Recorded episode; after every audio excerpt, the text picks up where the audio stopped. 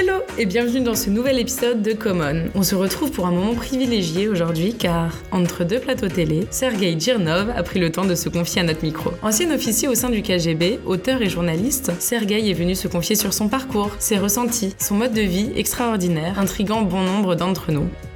Dans l'imaginaire collectif, quand on parle d'espion, on a tous l'image de James Bond, notre cher 007, avec ses gadgets et situations improbables. Mais dans la vraie vie, emploie-t-on réellement le terme espion? Quelles sont les qualités requises pour excéder dans ce métier si particulier?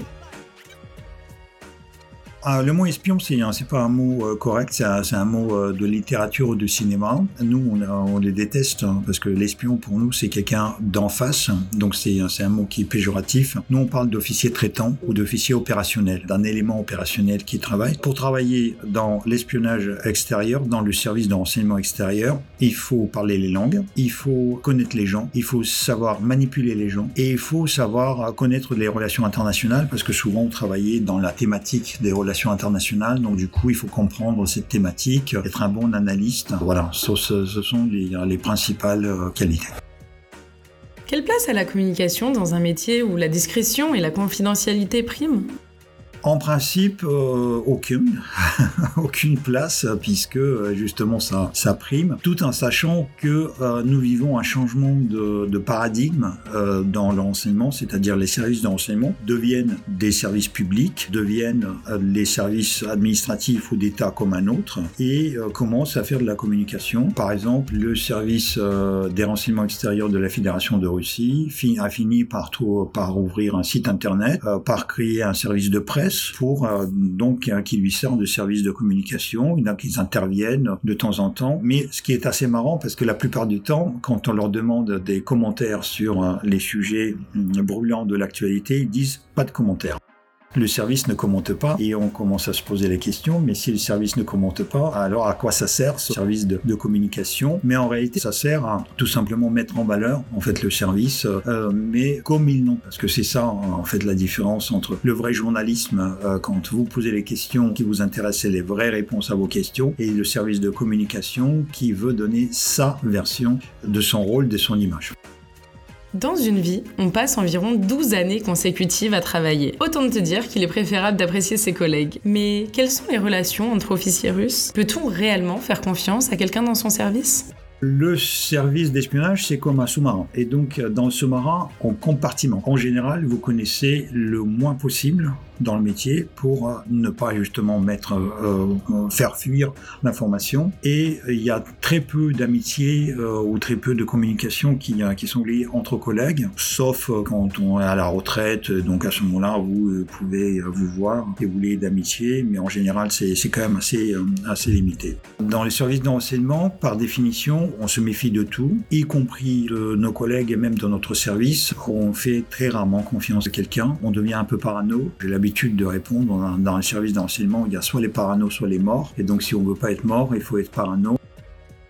Disons que ça m'a pas forcément plu à tout moment, puisque j'ai été un peu forcé à faire ça. Donc euh, c'était une proposition, euh, comme on dit, à laquelle je pouvais pas dire non. Après j'ai dit non. Après je suis revenu sur ma position. Et donc finalement, si je regarde en arrière, je ne dis pas que euh, c'est quelque chose qui m'a apporté le plus de plaisir dans la vie, mais en tout cas, ça m'a fait connaître un monde qui est très caché, très particulier, et ça fait de moi une personne très particulière aussi. En réalité, en France, je suis presque tout seul qui a connaissance. Et de ce point de vue-là, c'est un peu grisant. Donc ça, ça donne un tout petit peu d'importance. On comprend que euh, ça m'a fait découvrir ce qui est quelque chose qui est caché à la majorité des gens. Et il y a autre chose aussi. Le service d'enseignement, ça vous apprend aussi beaucoup de choses. Et je crois que j'en aurais pas pu être celui que je suis maintenant euh, sans y être passé.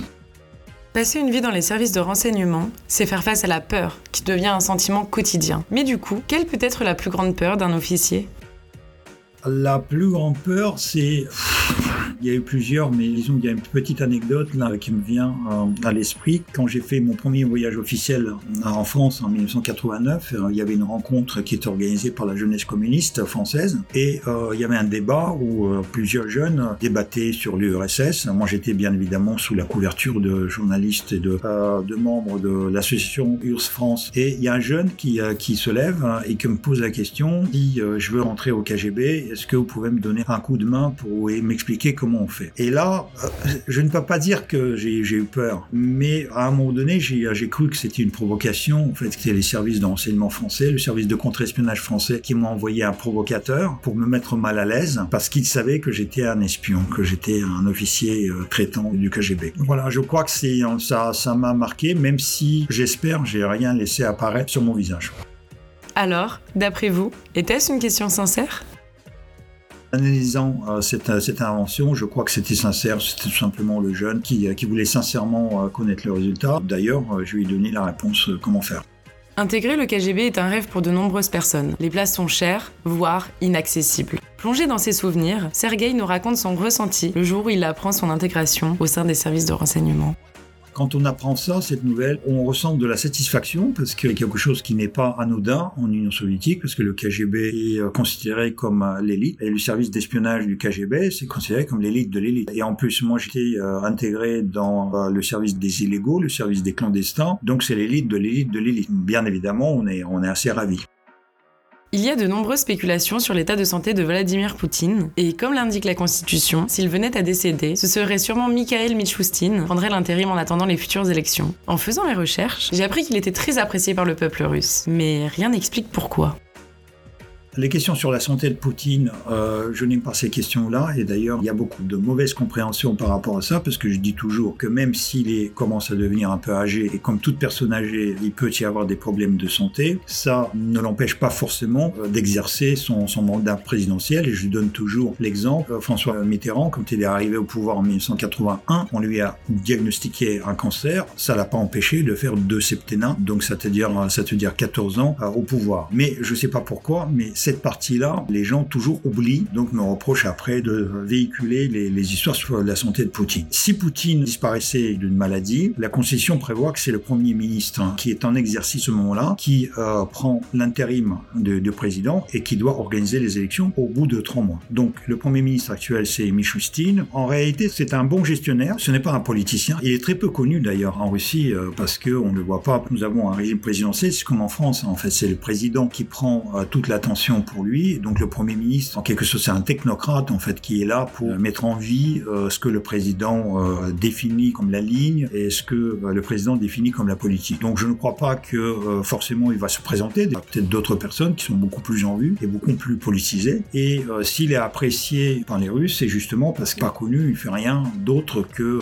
la gestion des dossiers dans de nombreux passages télévisés, Sergei explique n'avoir pour seule protection la publicité. Mais est-ce infaillible? Est-il possible de faire confiance à ses gardes du corps?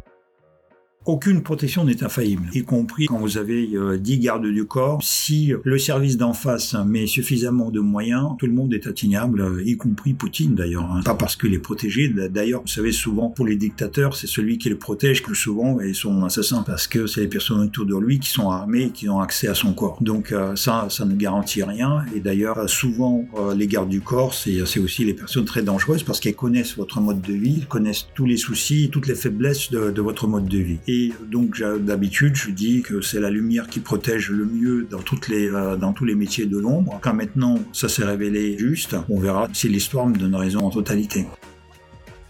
Je donne ma vision critique par rapport à Poutine, mais ma vision est argumentée. Bien évidemment, il ne plaît pas euh, au régime ni à Poutine, mais je ne crois pas que ça fasse de moi euh, quelqu'un de très exposé, parce qu'il y a d'autres personnes qui le connaissent beaucoup mieux, qui connaissent plus de secrets sur Poutine. Par exemple, Sergei Pogachev, qui euh, c'est un milliardaire qui, habite en France, qui pendant dix ans était un ami personnel de, Poutine, qui le, le, côtoyait tous les jours, et donc lui, il a raconté dix fois plus, cent fois plus de ce que moi j'ai pu raconter, parce que moi je l'ai croisé à quatre reprises, compris trois reprises, c'est c'est juste des, croisements un peu anecdotiques. Et donc je ne crois pas que je sois vraiment la personne qui a raconté le plus d'horreur ou de critiques sur, Poutine. Et je ne crois pas que je cours plus de risques que ça, même si ça déçoit un certain nombre de, de mes détracteurs. Un grand merci à Sergei pour ce moment passé ensemble et ses confidences. Un grand merci à toi de nous avoir écoutés. D'ailleurs, si ça t'a plu, n'hésite pas à mettre 5 étoiles sur Apple Podcast et nous laisser un commentaire. On se retrouve très vite pour un nouvel épisode.